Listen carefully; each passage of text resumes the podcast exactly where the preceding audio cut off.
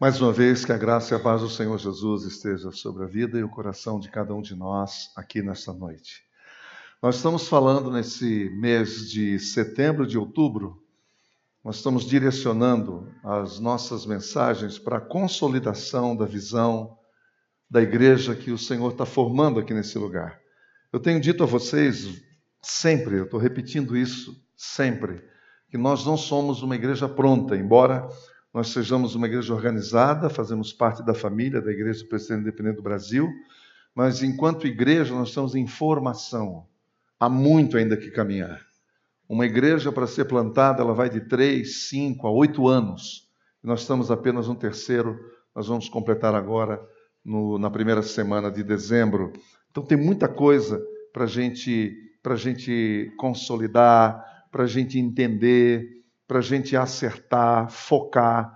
E tudo isso a gente tem que fazer juntos. Nós temos que ir juntos, focando realmente naquilo para o qual o Senhor nos chamou.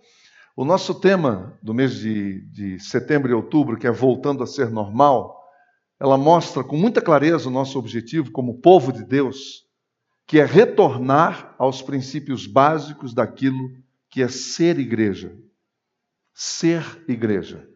A igreja tem muito mais a ver com ser do que com o fazer. Embora a declaração de Jesus no texto que nós vamos ler hoje é clara, dizendo que nós temos que fazer discípulos. Mas é só isso, é fazer discípulos. Agora, aquele ativismo, aquele monte de atividade, aquele monte de evento, aquele monte de cobrança, isso não vem da parte de Jesus, você não vê ele fazendo isso em lugar nenhum.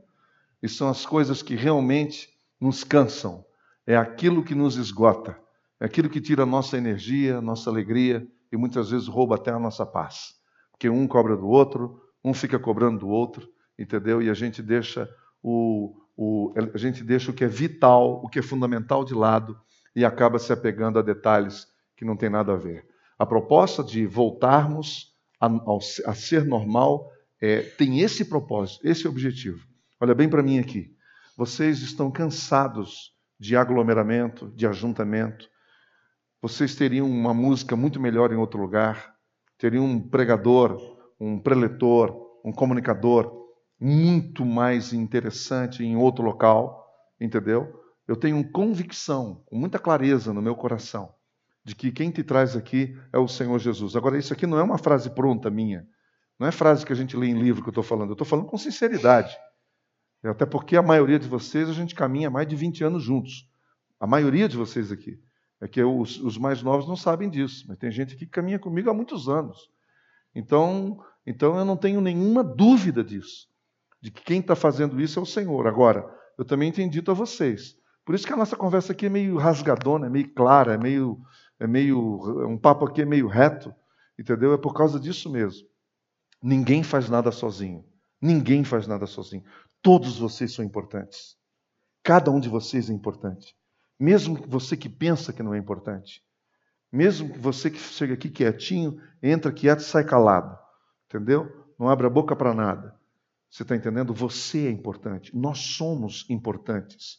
Uns para os outros e para o reino de Deus. Ficou claro? Só que vocês não querem mais saber disso, que já cansaram de religião, já cansaram de cobrança. Não aguento mais. Vários de vocês já me disseram. Essa é a última tentativa. Então, quando a gente ouve isso, a coisa séria, e aí a gente tem que voltar realmente para a base. Lembra-se que eu falei esse sempre, eu sempre usei o, exemplo do Sadi como um piloto de avião, que foi a vida inteira, e o Sadi aprendeu uma lição lá atrás, quando era manicaca. Você sabe o que é ser manicaca? Alguém sabe essa palavra? Manicaca. Quem sabe o que é manicaca vai ganhar bombom e roupinha de marinheiro. Manicaca. Sabia o que é ser manicaca? O cara que está aprendendo a voar chama manicaca. Eu já fui um manicaca, mas só fiquei nas 12 horas. Aquele lá não, ele é o nosso comandante. Né? Então, é, lá na primeira liçãozinha que a gente aprendeu, o instrutor dizia assim: meu filho, você decolou, saiu do ponto A para o ponto B, deu algum problema no percurso, volta para a base. Não vai para frente. Você não sabe o que vem na frente. Você não sabe o que você vai ver lá na frente. Você não conhece o caminho, o percurso.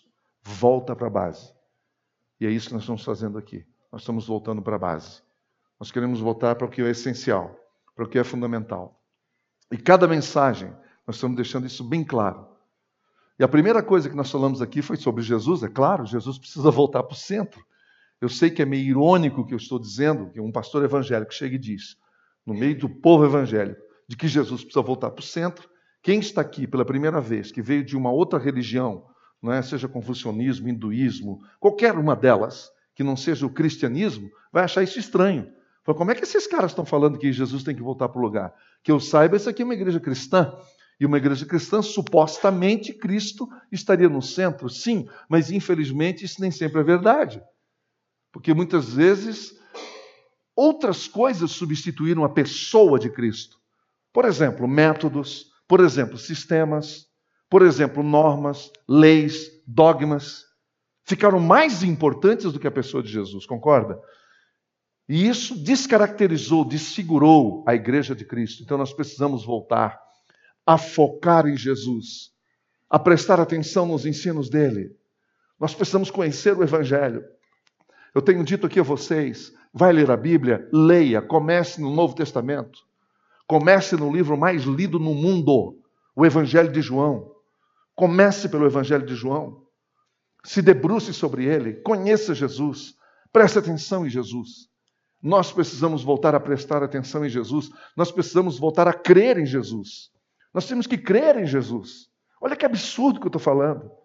Eu estou falando aqui para homens e mulheres de Deus. Nós precisamos crer em Jesus, nós precisamos crer, nós precisamos confiar em Jesus. Confiar. Permitir que Ele afete as nossas decisões.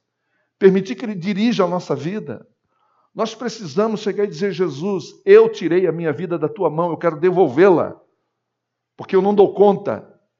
O Senhor precisa assumir de novo a minha vida. Assuma o controle. Amém, meus irmãos?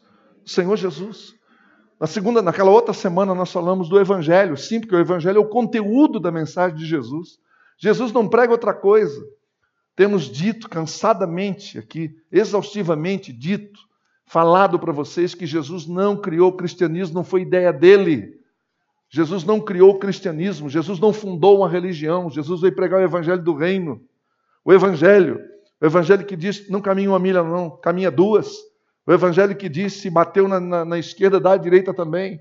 O Evangelho que diz assim: ó, orem pelos que vos perseguem, amai os vossos inimigos. Isso é Evangelho. Nós precisamos voltar para o Evangelho. Nós precisamos voltar para as coisas simples do Evangelho. É incrível como a maior carência da presença do Evangelho é na igreja evangélica. Que coisa! Nós não conhecemos o Evangelho.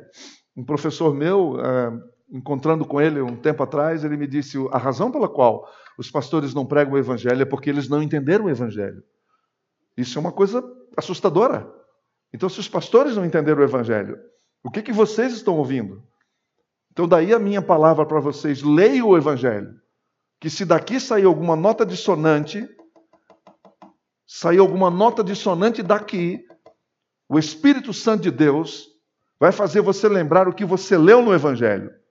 E vai dizer: espera lá, tem alguma coisa fora do lugar aqui, fora do foco.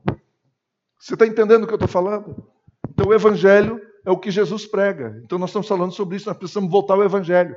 Essa igreja quer focar em Jesus e quer focar no Evangelho. Terceira coisa, quer focar em pessoas. Jesus o tempo todo não andando atrás de pessoas, mas priorizando as pessoas. Sempre amou as pessoas, sempre teve compaixão das pessoas. Compaixão, amor, não pena, não dó. Jesus nunca teve dó de ninguém. Jesus nunca teve pena de ninguém. Jesus tem compaixão. Você sabe o que é compaixão? Compaixão é um amor que gera uma ação. É um amor extraordinário. Entendeu? É um amor que gera uma ação.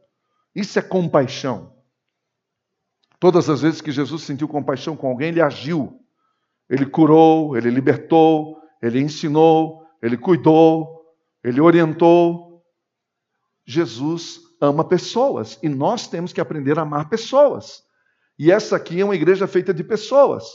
Pessoas com problemas, pessoas que estão saindo dos problemas, pessoas que que lutam, pessoas que têm dificuldade, pessoas que, que estão realmente lutando e muito, que sofrem. Pessoas teimosas, aqui tem gente teimosa. Ah, que aqui tem gente teimosa, acredita nisso. Gente teimosa, gente que precisa mudar o caráter. Aqui nós temos de tudo. É uma igreja feita de gente. Então, isso aqui também é um recado para aqueles que já chegam aqui e falam: puxa, mas o fulano está aqui. Eu falo: sim, querida. Ele está aqui, eu estou aqui, você também. Nós estamos aqui. Todos nós estamos doentes, de alguma maneira. Todos nós precisamos de cura, de alguma forma. Então, pessoas têm que ser o foco da nossa missão. Então, de novo, Jesus, o Evangelho, pessoas. Na semana passada nós falamos do essencial que nós temos que voltar a focar no essencial. E aí nós usamos o texto de Atos 2, 42 a 47, que é uma descrição, que é uma narrativa histórica de como que a igreja primitiva vivia. Que eles se baseavam, eles se dedicavam ao ensino dos apóstolos, à comunhão, ao partir do pão, às orações. Nós precisamos voltar ao que é essencial. E eu quero que vocês me ajudem para a gente não criar nada fora do essencial aqui nessa igreja. Não tem que criar uma agenda super power para a galera de fora chegar e dizer: nossa, essa igreja aí está com o gás todo. Que gás todo, mané? Nós não estamos aqui para isso, não. Para ficar fazendo um monte de, de, de, de programação.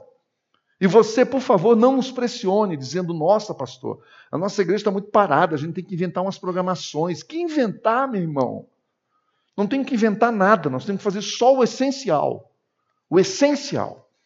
O essencial para nós, se você me perguntar, em nível geral, são os encontros de final de semana. Com a graça de Deus, no ano que vem, grupos pequenos, de forma voluntária e espontânea. Ninguém é obrigado a frequentar grupo pequeno. Vai se quiser.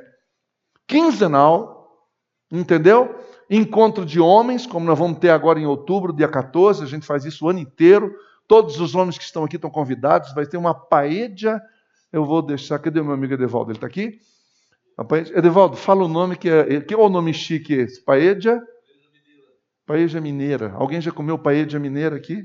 Pode levantar a mão. Só aquele irmão abençoado ali, ou ungido. Fala para nós que unção é essa aí da, da, da paedia mineira. Você gostou ou não? É boa? Vale a pena? Dia 14 você vai com a gente? Então vamos lá. Paella mineira, as irmãs não podem ir não, viu, amada? Você pode parar de babar aí que você não vai comer não, paella mineira não. Né? Então nós temos esses encontros do ano, dos homens uma vez por mês, chamamos de Freedom.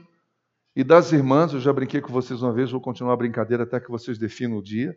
Que as irmãs estão discutindo até hoje qual é o dia que elas querem se reunir, que cada uma quer um dia diferente. Isso não é mentira, eu não estou brincando, eu estou falando a verdade.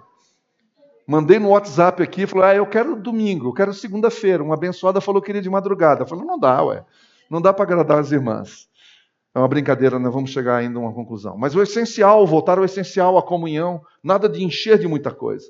E hoje nós vamos falar de voltando ao normal, focando na missão. Nós temos que focar na missão, a igreja tem uma missão. Abra sua Bíblia comigo, por favor. No Evangelho de Mateus, capítulo 28. Mateus 28, 18 a 20. Mateus 28, 18 a 20, por favor.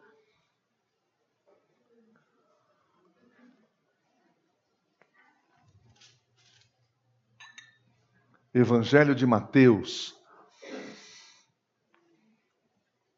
O maior evangelho, não foi o primeiro a ser escrito. O primeiro evangelho a ser escrito foi o evangelho de Marcos. Mateus foi escrito para judeus, com uma finalidade muito específica foi diretamente é, é, escrito para judeus, por isso ele começa com a genealogia de Jesus lá no começo do Evangelho. Tem 28 capítulos, entendeu? E é o grande evangelho conhecido de todos, as bem-aventuranças, Sermão do Monte e tudo mais. Esse é o Evangelho de Mateus. Agora, presta atenção no que está acontecendo aqui. O Senhor Jesus ressuscitou, entendeu? Ele tem o primeiro encontro dele com os discípulos. Ele disse: Pai, seja convosco. Foi lindo, porque quando ele foi para. Ele sabia que estava indo para a morte já. Ele disse: Deixo-vos a paz, a minha paz vos dou, não vou lá dou como o mundo a dá. Ele estava se despedindo dos discípulos com essas palavras, entendeu? Disse para os discípulos isso, né? aquietou e acalmou o coração dos discípulos. E quando ele vem, retorna e tem o primeiro encontro, agora não com os doze, mas com os onze, ele diz: Paz seja convosco. E depois de ter esse encontro, ele dá as suas últimas instruções, agora ressuscitado, ressurreto. Agora preste atenção: o Senhor Jesus, ressurreto, está se preparando para voltar para a glória, ser assunto aos céus, e ele tem uma reunião com seus discípulos, com seus discípulos, um grupo pequeno de discípulos. Então, o que ele vai falar agora é muito importante. Ele não tem mais tempo para ficar dando grandes momentos de oratórias, é, as suas instruções todas já foram passadas, com clareza os seus ensinos já foram compartilhados, agora acabou. Agora é a hora dos discípulos assumirem o seu papel de missionários, assumirem o seu papel de igreja, porque agora eles iam caminhar sozinhos, no sentido de que não teriam mais a presença física de Jesus. Não teriam mais a presença física de Jesus. E é nesse momento, nessa reunião, que Jesus chega. Vamos ao texto? Então Jesus aproximou-se deles e disse: Foi-me dada toda a exousia. Aqui não, a palavra não é dínamos, é exousia, todo poder, toda a autoridade. Mas não é um poder em termos de, de é como se fosse a palavra dínamos, e quer dizer do, o, o, poder do Espírito Santo, como se fosse um poder de dinamite. Não, aqui está falando de uma autoridade instituída. Aqui, por isso que a palavra é exousia, é, ele recebeu essa autoridade do Pai. Ele recebeu essa autoridade do Pai. Foi-me dada toda a autoridade no céu e na terra, porque quem está falando aqui agora é Jesus com o corpo glorificado, ele está ressuscitado, ele é ressuscitado aqui, ele é o ressurreto falando com eles, entenderam? 40 dias Jesus viveu ressuscitado, não reencarnado, hein, galera? Não vamos confundir as coisas. É ressurreição, é diferente. Ressurreição significa voltar ao mesmo corpo. É isso, ao mesmo corpo. E Jesus recebe o mesmo corpo, só que transformado, glorificado. E agora ele, com essa autoridade que ele recebe do Pai, ele fala isso para os discípulos. Foi-me dada toda, a palavra aqui é pantas, quer dizer toda, toda de verdade, completa, é uma palavra absoluta. Quer dizer, não há autoridade no céu e na terra, no universo, que não esteja sobre ele. Então, toda autoridade no céu e na terra. Portanto, aí ele conclui, dizendo: Bom, já que eu tenho toda autoridade no céu e na terra, já que eu fui revestido dessa autoridade, já que toda essa autoridade está sobre mim, então eu tenho autoridade para enviá-los para vocês serem os meus emissários. E agora eu vou dar uma ordem para vocês e eu quero que vocês prestem atenção. É isso que Jesus está dizendo. Portanto, vão, vão. É uma ordem. Vão e façam. É uma ordem. Portanto, vão. Aqui tá, é um imperativo. O Senhor Jesus está dando uma ordem para os seus discípulos. Agora acabou, acabou o treino, agora chegou a hora do jogo. Treino é treino e jogo é jogo. Agora chegou a hora da verdade. Agora eu vou lançar vocês. Agora eu vou enviar vocês. Agora eu vou enviar cada um de vocês. Vão e façam discípulos. Discípulos dele, não é do sistema, não é da denominação. Isso tem que ficar bem claro para nós. Não é do irmãozinho lá do ungido, como tem alguns líderes hoje no Brasil, que quando você vê o discípulo dele, ele fala como ele, se veste como ele, já observaram isso? Até o sotaque é igual ao dele. Isso é um perigo. Você tem que fazer discípulo de Jesus, não é do outro. Não é do outro. Discípulos de todas as nações, a palavra grega aqui é etnia, que quer dizer famílias. De todas as famílias da terra. Nações dá um, uma, uma, conotação um pouco política, não é? Mas quando você pensa em etnia, você está falando de famílias todas as famílias da terra. Todas as famílias da terra. Essa é a missão de vocês. Não tem que escolher família. Tem que ir para todas. Batizando-os em nome do Pai, do Filho e do Espírito Santo. Tinha que batizá-los. E aí é legal, porque aqui seria a hora de Jesus chegar e dizer: olha, o batismo tem que ser por aspersão. Não disse. O batismo tem que ser por efusão. Não falou. O batismo tem que ser por imersão não registrou. Embora essa semana eu recebi a visita de. A minha irmã esteve me visitando com duas de suas cunhadas, e uma delas eu é, estava no meu primeiro batismo como pastor. E o primeiro batismo que eu fiz como pastor, há 30 anos atrás, foi na Lagoa do Peri. Alguém conhece Lagoa do Peri, em Florianópolis, na Santa e Bela Catarina? Ah, desculpa aí, é um lugar maravilhoso, você devia conhecer esse lugar. Uma lagoa de água doce, e nós fizemos o batismo por efusão. Sabe o que é isso? Efusão. A água até a cintura, você joga da cabeça para baixo. Isso é um, uma forma de batismo. É? E ela estava dizendo, nossa, nunca esqueci daquele dia. Falando, bom, quem é que vai esquecer um batismo por efusão? Não é todo dia que você vê por aí, não é verdade? Mas aqui não está escrito.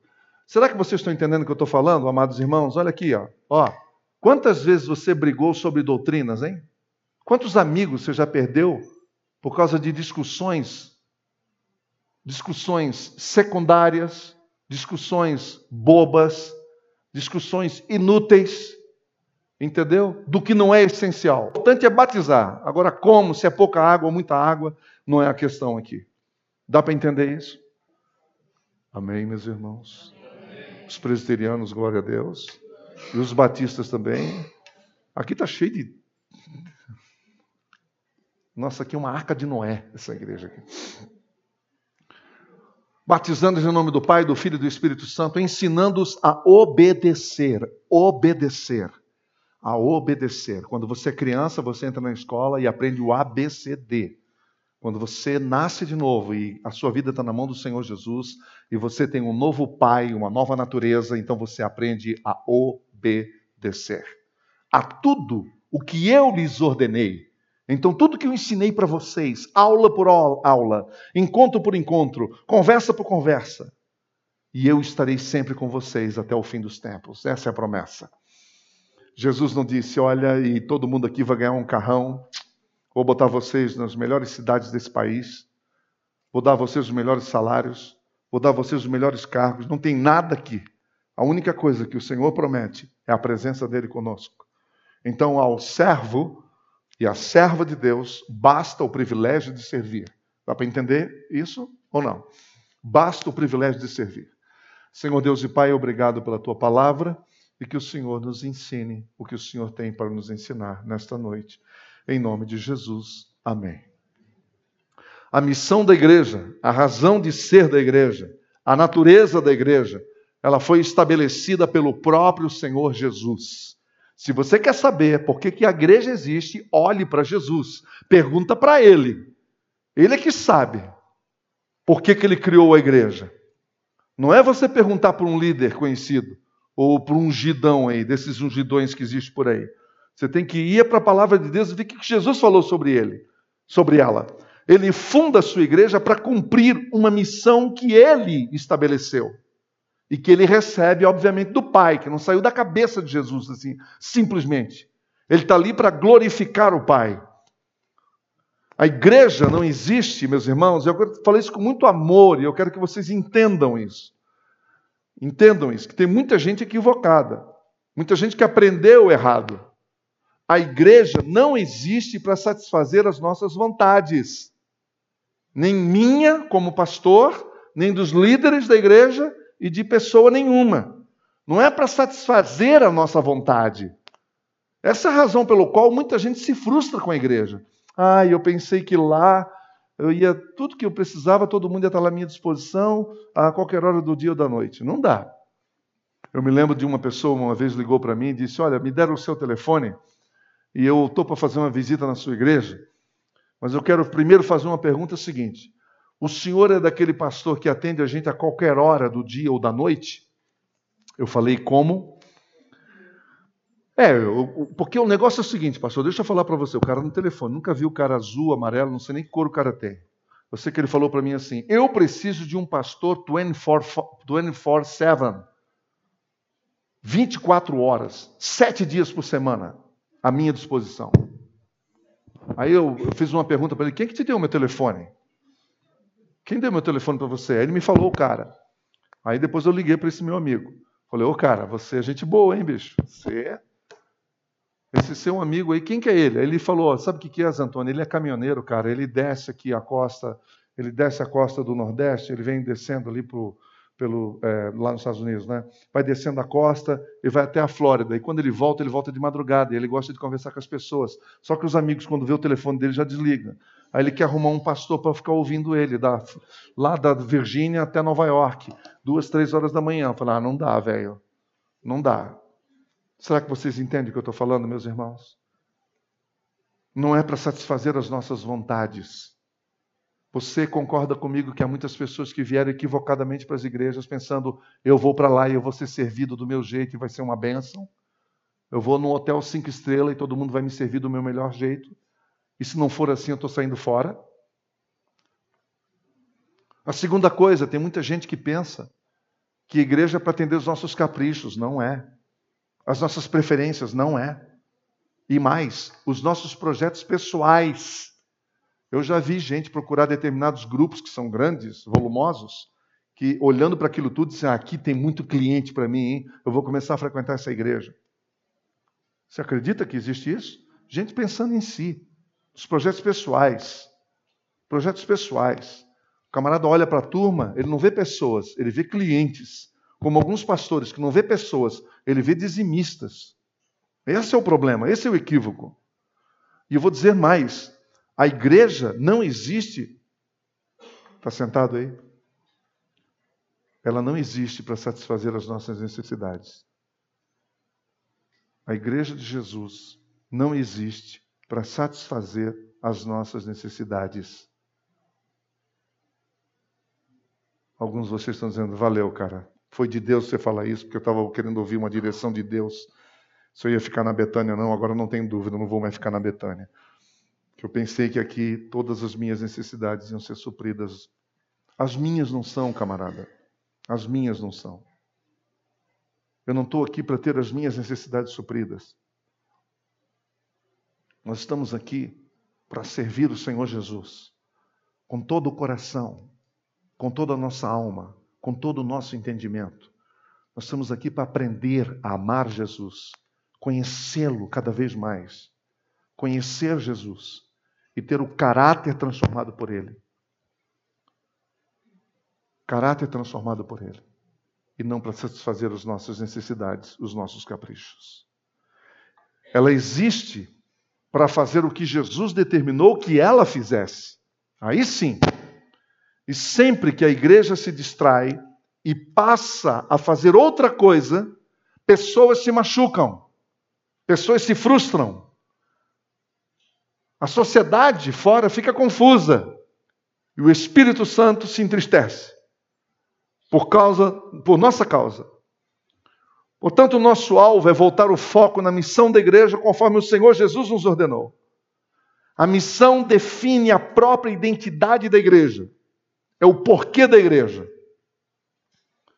Por isso o texto que nós lemos, de maneira muito clara, está ali, que é uma essa é uma missão imperativa. Vão e façam discípulos. Não é uma opção. Não é uma opção. É um mandamento. Há uma ordem sendo dada aqui. Portanto, cabe à igreja cumprir a missão dada pelo próprio cabeça da igreja, que é o Senhor Jesus. Segundo lugar, é uma missão intransferível. Intransferível.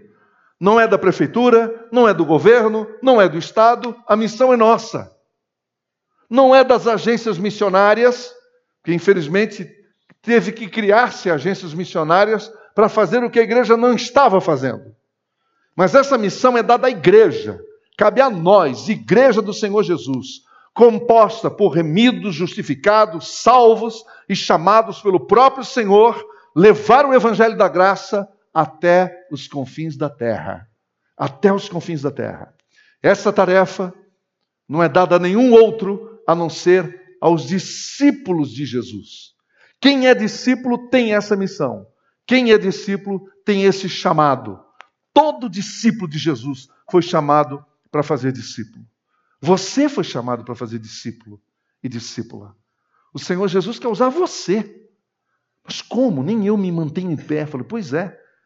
Mas isso é estratégia de Deus. Deus só usa gente quebrada. Os inteiros ele não usa.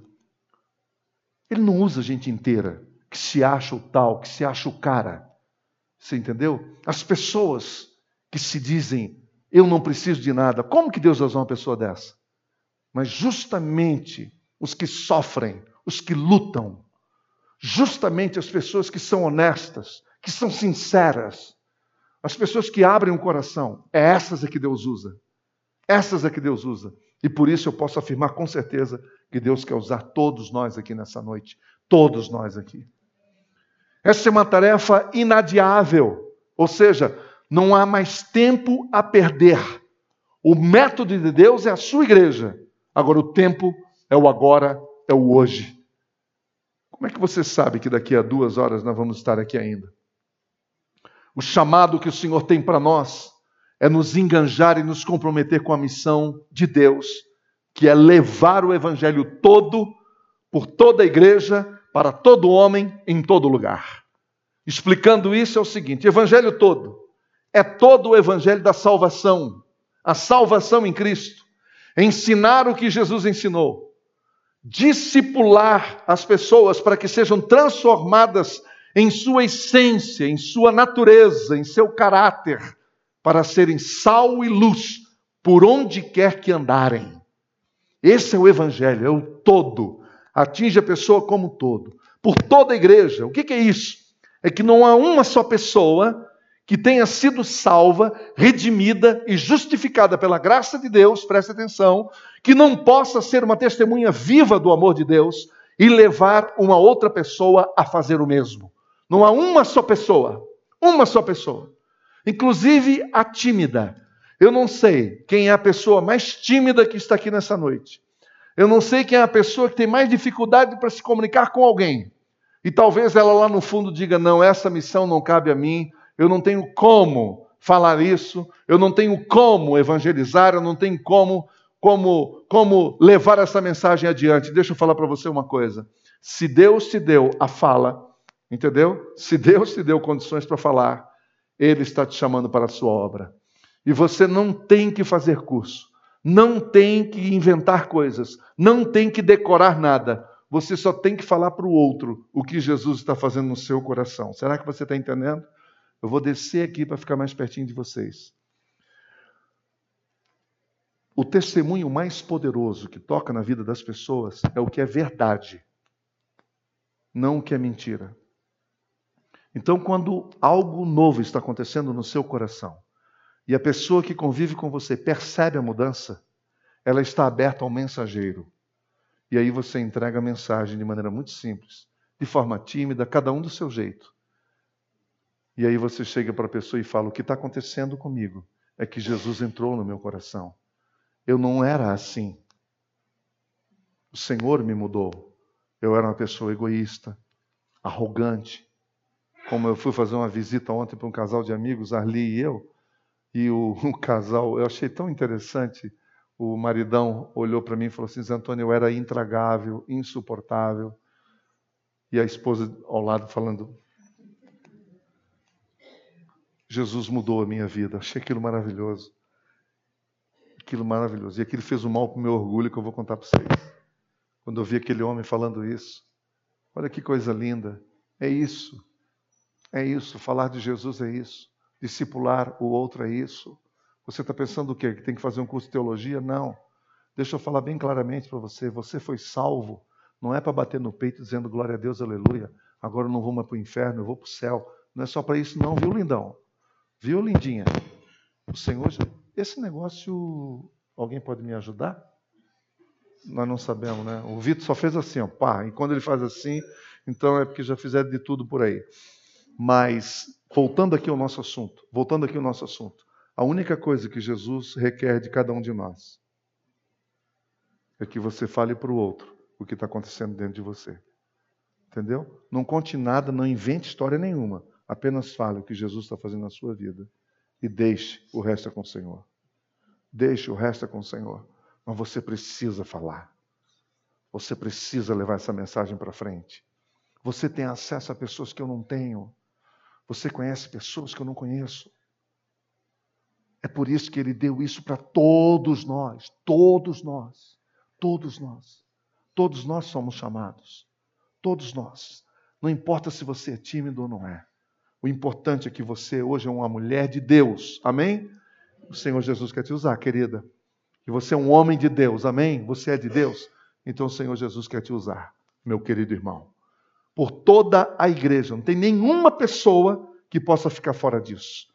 E, em último lugar, para o homem todo. O Evangelho não apenas nos salva da perdição eterna, ele também alcança a vida diária das pessoas. A pregação do Evangelho tem implicações sociais profundas. Profundas. Há muito o que fazer pelas pessoas carentes da nossa cidade e isso faz parte do Evangelho. A nossa ONG Galileia, que está parada por um tempo, porque nós estamos ainda nessa fase de, de plantação da igreja, mas se Deus quiser, no ano que vem, eu espero em Deus que a gente coloque essa ONG para funcionar, entendeu? Ela nasceu para isso, para atender, ela tem que ser o braço social da igreja.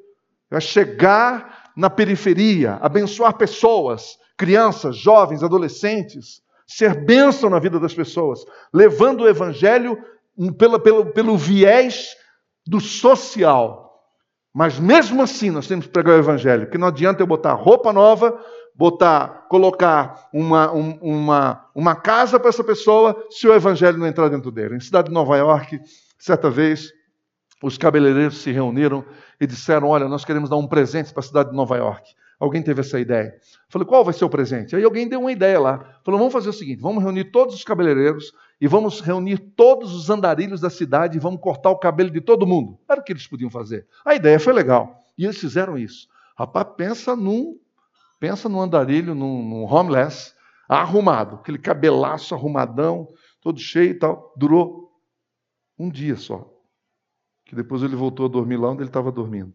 Aí no outro dia o cabelo da galera estava cortadinho, mas já estava assim tudo de novo. Você entendeu? Não mudou a vida de ninguém. Nós precisamos saber de uma coisa, bem claro, com toda tranquilidade, deixa eu falar uma coisa para você. Quem muda caráter de pessoa é Jesus, é o Evangelho. Entendeu? Não é cesta básica. Não é cesta básica. Agora, você prega o evangelho e você dá o de comer. Você dá o de vestir. E se for preciso, vamos fazer um casebre para essa pessoa morar lá.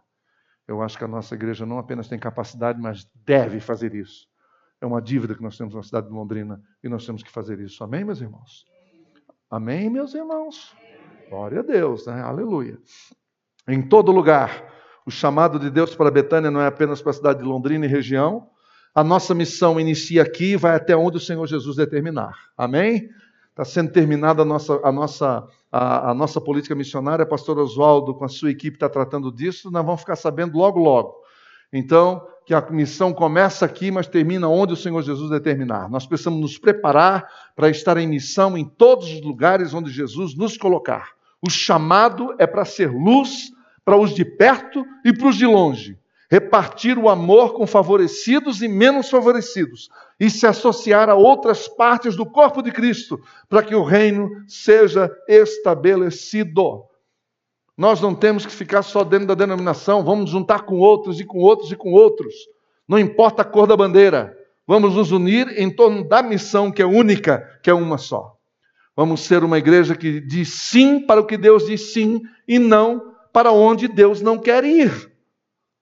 Uma igreja disposta a ir onde Jesus quer nos levar. Para isso, nós precisamos canalizar os recursos que recebemos do Senhor e colocá-los à disposição para usá-los no reino. Para isso, nós não devemos acumular bens. A nossa igreja, se Deus quiser, não vai ter poupança para dizer que tem dinheiro em caixa. O dinheiro não é para deixar em caixa, o dinheiro é para usar para a glória de Deus, com generosidade e desprendimento com todas as comunidades do reino. E é isso que nós temos que fazer. Concluindo, cada um de nós deve se preparar e colocar-se à disposição do Senhor para servi-lo em sua obra. Cada um de nós deve se colocar à disposição do Senhor. Cada um de nós. Deixa eu ser bem sincero com você aqui. Bem sincero. Alguns de vocês tiveram grande envolvimento em suas igrejas anteriores e ficaram machucados por muitas razões. Mas deixa eu falar isso com todo o amor do meu coração. Você não vai ficar a vida inteira reclamando isso. Vai ter que chegar uma hora que isso vai ter que parar. Porque a vida anda. E você não pode permitir que pessoas queiram tirar uma coisa que não foi ninguém que deu, a não ser Deus, que foi o chamado que Deus nos deu. Eu estava conversando com uma pessoa, um empresário aqui da cidade de Londrina, um homem tem dinheiro, aquele tem, e crente. E ele estava muito decepcionado. Ele falou: Eu não vou parar de dar isso, eu vou parar de dar aquilo, eu vou parar de dar aquilo outro, etc. Eu vi o quanto ele estava amargo, triste, decepcionado. E eu cheguei para ele e falei o seguinte: Olha, irmão, eu acho que você deve tomar um cafezinho com a sua esposa. E eu sei, porque eu os conheço há muito tempo, então eu sei que todas as decisões que vocês tomaram foi sempre juntos, não foi? Ele falou sim. Falou, então. Então foi o seguinte: aquelas decisões que vocês tomaram para ajudar pessoas e ajudar tanta gente, tantas agências missionárias, quanta gente foi abençoada por causa de vocês, entendeu? Você não pode depender da opinião de terceiros para uma coisa que quem chamou vocês foi o Senhor. Não importa o que os outros disseram para você, importa o que Deus te chamou para fazer. Porque se você não fizer aquilo que Deus te chamou para fazer, querido, aí você vai ser um homem feliz a vida inteira, não importa quanto dinheiro você tenha. Cada um de nós deve orar sobre como será sal e luz nessa cidade e frutificar onde o Senhor tem nos colocado. Você tem que saber. Você tem que saber. Você tem que saber de Deus como você vai ser usado lá. Vocês estão me ouvindo?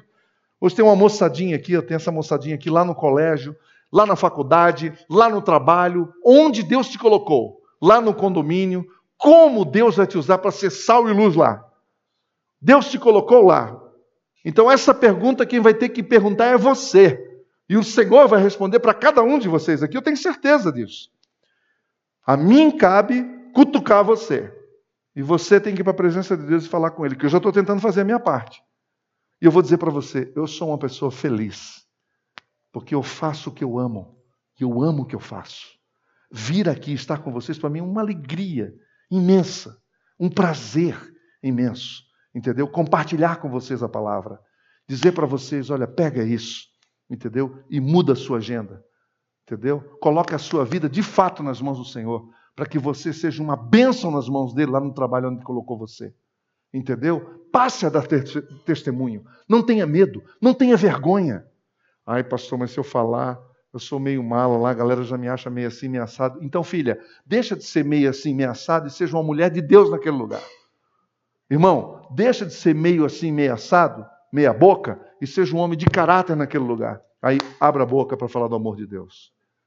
Tanta pessoa que precisa de atenção, de carinho, de amor. É verdade ou não é? Tanta pessoa precisando de atenção, de abraço. Tanta pessoa precisando ser ouvido. Com todo respeito aos psicólogos que estão aqui, mas algumas pessoas estão dizendo para mim: olha, Antônio, eu pago a sessão só para alguém me ouvir. Acabou comigo. Eu falo, puxa, o que, que nós como igreja estamos fazendo então? É, que é só para ouvir, nós tínhamos que ter mais ouvidos aqui para ouvir. Mais gente disposta a ouvir. Cada um de nós deve procurar identificar os seus dons e ministérios, que são as ferramentas que o Senhor dá a todo homem e mulher salvo em Cristo Jesus. Cada um de nós deve colocar à disposição para discipular alguém que está perto de você, você e aquela pessoa. Posso falar por quê? Por que, que a gente adotou essa visão que Deus deu para o Sadi? Por quê? Porque quando você está só com uma pessoa, a pessoa tem muito mais liberdade e segurança de abrir o coração. Como que ela vai abrir o coração com meia dúzia de pessoas? Ah, eu, eu não consigo. Eu não sei você. Eu cinco ou seis camaradas ali. Às vezes tem uns palmeirenses lá no meio. Você acha que eu vou abrir meu coração? Corintiano, abrir o coração no meio de palmeirense? Não dá, eu não confio. Estou brincando. Para dizer o seguinte: você sabe que é verdade que eu estou falando. A gente não abre o coração na presença de pessoas que a gente não confia, pelo menos, e não deve. Agora, uma conversa de dois a dois, assim, ó, um a um, um olhando no olho, no olho do outro, caminhando juntos, se conhecendo, abrindo o coração, só pode ser abençoado. Homem com homem, mulher com mulher. Entendeu? Você entendeu o que eu falei, né? Homem com homem, mulher com mulher abrindo o coração. Não importa se essa pessoa vai frequentar a Betânia ou não. Não importa se ela vai ser membro dessa igreja ou não. O importante é ela conhecer o Evangelho de Jesus e entregar a sua vida para Ele. Isso é que é importante. Cada um de nós deve assumir um compromisso com essa comunidade, amá-la, servi-la com alegria, servi-la de coração, porque você tem que amar o lugar onde você pertence. Quando você ama o lugar que você pertence, você tem uma motivação a mais para falar do amor de Deus a outras pessoas. Entenda que você não está servindo a homens, você não está servindo pessoas, você não está servindo é, sistemas, você está aqui para servir Jesus com toda a sua força, com todo o seu coração. Há muito o que fazer. Há muitos que estão esperando ser visitados, consolados, abraçados. E o nosso chamado é para ir até essas pessoas. E que o Senhor nos abençoe. Amém? Eu entreguei o recado, tá bom? Você nunca vai poder dizer assim, ninguém me falou. Você nunca vai poder dizer não sabia. Nunca vai poder alegar ignorância. Entendeu? Você quer ser um médico feliz? Fale do amor de Deus para outras pessoas, inclusive para os seus pacientes, deixando claro que uma coisa é uma coisa, outra coisa é outra coisa. Você quer ser um profissional feliz lá na sua área? Vai lá, fala do amor de Deus. Comunica o amor de Deus. Entendeu? Sem cobrar ninguém, tá? Ó, olha aqui, ó. Uma boa, sem cobrar ninguém. Qual foi a última vez que você tirou um tempinho para orar com uma pessoa e falar do amor de Jesus para uma pessoa? Não de igreja. Não de dizer, eu vou te levar na minha igreja. Não. Aliás, deixa eu falar uma coisa para você. Antes de você trazer qualquer pessoa aqui na Betânia, caminhe com ela um mês, dois meses. Leia o Evangelho com ela um mês, dois meses. Leia o Evangelho. Abre lá, João, lê. Lê. No princípio, Deus era o Verbo, o Verbo estava com Deus e o Verbo era Deus. Leia uma pessoa, ore com ela. E depois de uns dois meses, aí, se ela estiver aberta, você convida ela para vir aqui. Convida ela para estar conosco. Entendeu? Dá do seu tempo. Deixa Jesus te usar. Em nome do Senhor. Amém? Vamos orar? Bate sua cabeça e vamos orar.